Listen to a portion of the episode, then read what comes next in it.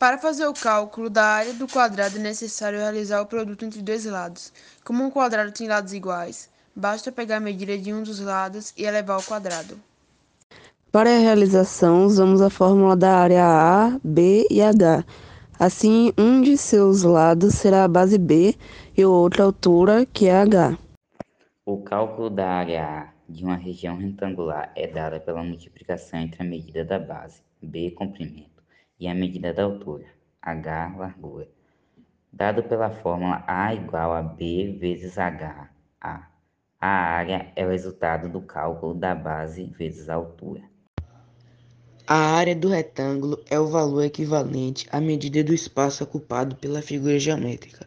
Um quadrilátero que possui dois lados maiores com medidas iguais e outros dois lados com as medidas também equivalentes. Aplicando-se a fórmula para calcular a área no retângulo de base 10 cm e altura 5 cm, temos B vezes H 10 cm vezes 5 cm, portanto, o valor da área da figura é de 50 cm.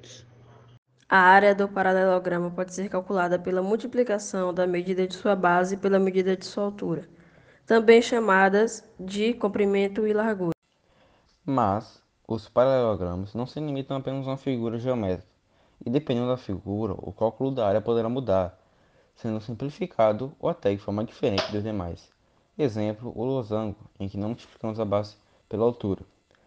Então, nesse caso, multiplicamos a diagonal menor, representada por D minúsculo, e a diagonal maior, representada por D maiúsculo, dividido por 2, ficando assim a fórmula A igual a D minúsculo multiplicado por D maiúsculo dividido por 2.